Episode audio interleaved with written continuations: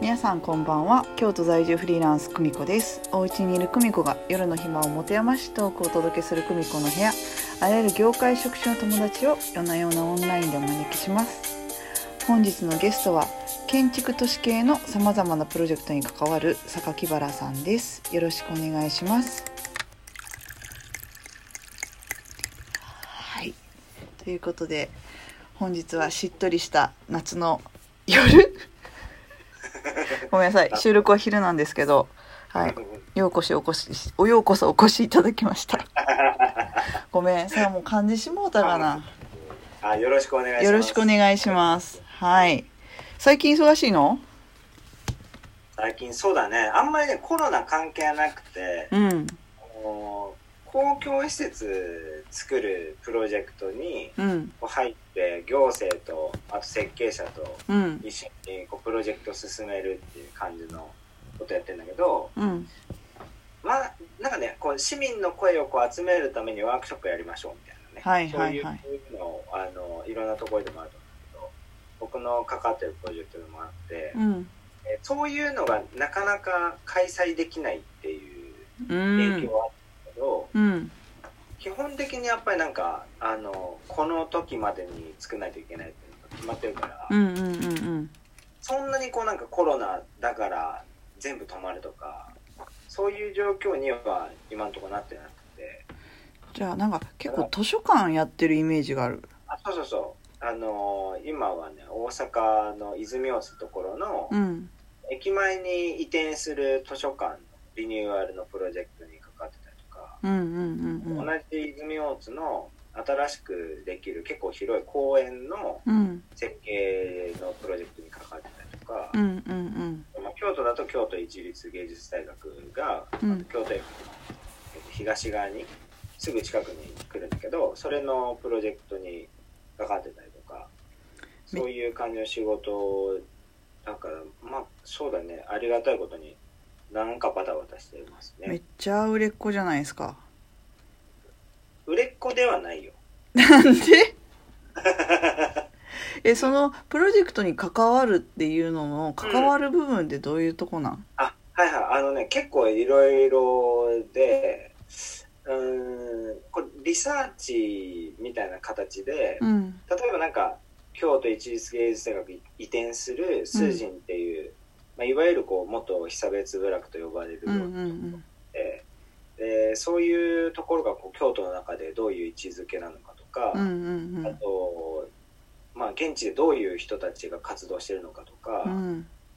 まあ、芸大だからやっぱりこう京都におけるアートの活動ってどういう歴史があって、うん。で今どういう状況になってるのかとかう、んうん。そういうこう話って設計者が設計の傍らにできるっていうレベルのものじゃないうんことがから、うん。でとりわけなんか今回の狂言の移転のプロジェクトは東京の設計のチームが多いから、うんうんうん。そういう人たちに向けてこう情報を提供したりとか、うん。一緒にディスカッションして、えっと、どういう設計があの理想なのかとかなんかそういうサポートの仕方をしてるっていう感じかな。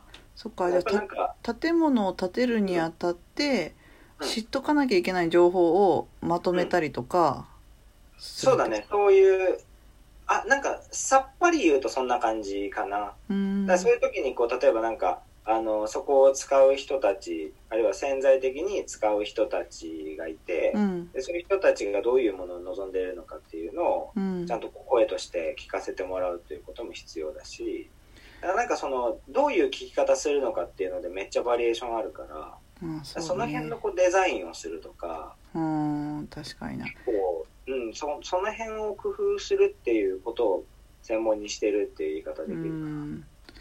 んなるほど。そういうのが専門になるっていうのってどういうキャリアとかどういう考えを持ってたらそういうふうになるの？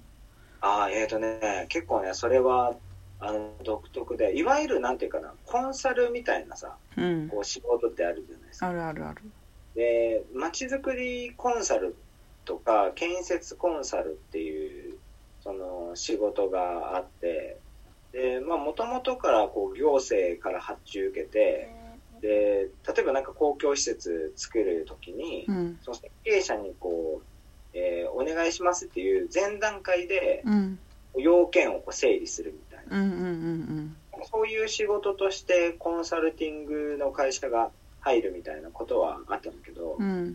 なんか、まあ、全部が全部ってわけじゃないんだけど、うん。その行政っていうある種こう官僚主義的なうん組織に対して、えっと、どういう仕事をするのがいいのかっていうこうところでお金得てるっていう言い方もできるっていうかね。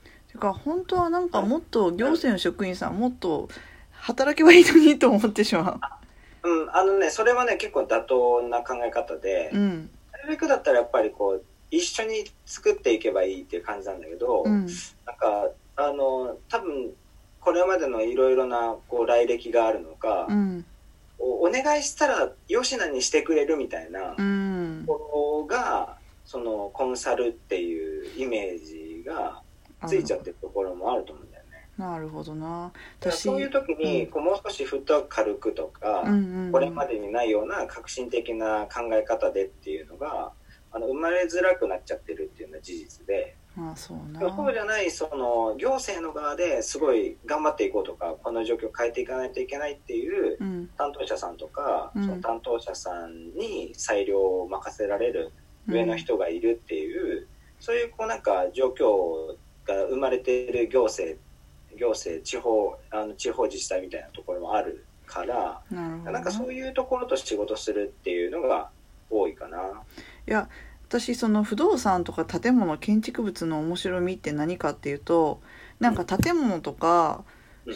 その建物自体は私有物になるわけじゃん、とかみんな結構好き勝手にじゃあこの敷地内の建物だったら、まあまあ規制はあるけど何階建てまでとか、うん。好きに使ってかあの建てていいよって言うけどこの枠組みの中ではみたいな、うん。でもこの私有物である建物が集合したところの地域って公共のものじゃんそうそうそうそうだから私有物の集まりが公共物に公共の街みたいなみんなの街みたいになってる感じのこのバランスの取り方がうんすげえなんだろう何かう技術だったりとか 文脈の作り方がいるなと思っててそうだね。いや、本当にね、そ本当そうだと思う。それは。そうそうです。うん、なんかね、あの、答えがあるわけじゃないかそうな、それは。うんうんこう、うーん、だから、住宅の場合は本当そうだよね。うん。で、住宅1個建ててう、ん。で、それはもう自分のものだって言ってしまえばその通りなんだけど、うん。でも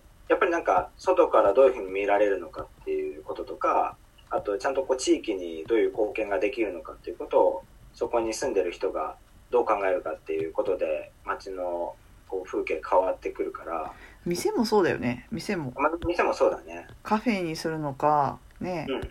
あのめっちゃナウい雑貨屋にするのかとか。うんうん。全然街変わるよね。だなんかそういうこうあるエリアに住んでる人たちのこう意識をなるべくこう上げてうん。でこういうこうなんか街にしていかないといけないですよねっていうこう意識を醸成しつつ、うん。なんかなんていうのかなその町内でのこう取り決めみたいなものを決めると、うん。そのより効力のあるものになってくるから派手な建物を建てませんっていうことを、うんうん。その自治体の協議にするみたいな感じなるほどな。こうなんかあえの取り決めとかっていうのを決めていくためのその街づくりの、えー、とコンサルティングみたいな仕事する人もいるかな。なんか仕事そんな変わってないって言ったけどやっぱコロナきっかけでちょっと仕事のやり方変わったなみたいなのってある？仕事のやり方変わったなっていうのはやっぱりオンラインで、うん。あの会議することは増えたね。うーん。高生の人たちと一緒にお話しするっていうのも直接対面だけじゃなくてオンラインでのそのやり取りって結構増えて。便利じゃない？便利だけど、うん。でもなんかねあの決めないといけないことに関してはやっぱ直接会って決めた方が、うん。後々なんかトラブルにならないなっていう感じはする、あそうなんだ。そっか。うん。つまりオンラインでさ、まあ、1対1でこうやって話せてたらいいけど、うん。もうなんかザ会議みたいな感じでそっか。向こう向こう10人いてで、うん。こっち側がオンラインでみたいな感じになってうん。でこれでいいですかって言った時に、うん。その本当にえっと上の人から下の人までこう肯定してるのかうん。そうじゃないのかみたいなの判断つかないから。そっか。なんかすごいあれだね。合意形成の仕事だね。あそうだね。合意形成の仕事は本当に大きいと思う。それはまあ建築設計やっててもそうっていうのは言えるけどね。僕に限った話じゃないと思うんだけど、でも割と合意形成の、えー、と決定に関わる仕事っていうのは言える気がする。なるほどな。いやだっていつもなんか口当たりマイルドだもんね。口は人当たり？あ人当たり？り人当たり。人当たりマイルドだもんね。あまあそうだね。なるべくそっちの方がねいいかなと思うことはあってその逆にさあでも結構悩む悩ましいところではあるっていうか、うんうんうんうん。こう何でもかんでも話されても困るっていうのはち本音じゃん。はいはいはいはい。だからなんかちょっとつっけんどんで厳しい感じでやる時もあるよと。そう不不要なことは伝えないでくださいみたいな。はい。なんかそういうそういうスタンスも取れるんだけどでもやっぱりさなんかそれでその意向をその回避しても結局モヤモヤは残るじゃんか。はい。ということでではそろそろ時間なのであとおー20秒。12か。はい。一言お願いします。いやないよ。はい。ないということでではまたご登場いただきましょう。では良いお盆をお過ごしください。ありがとうございました。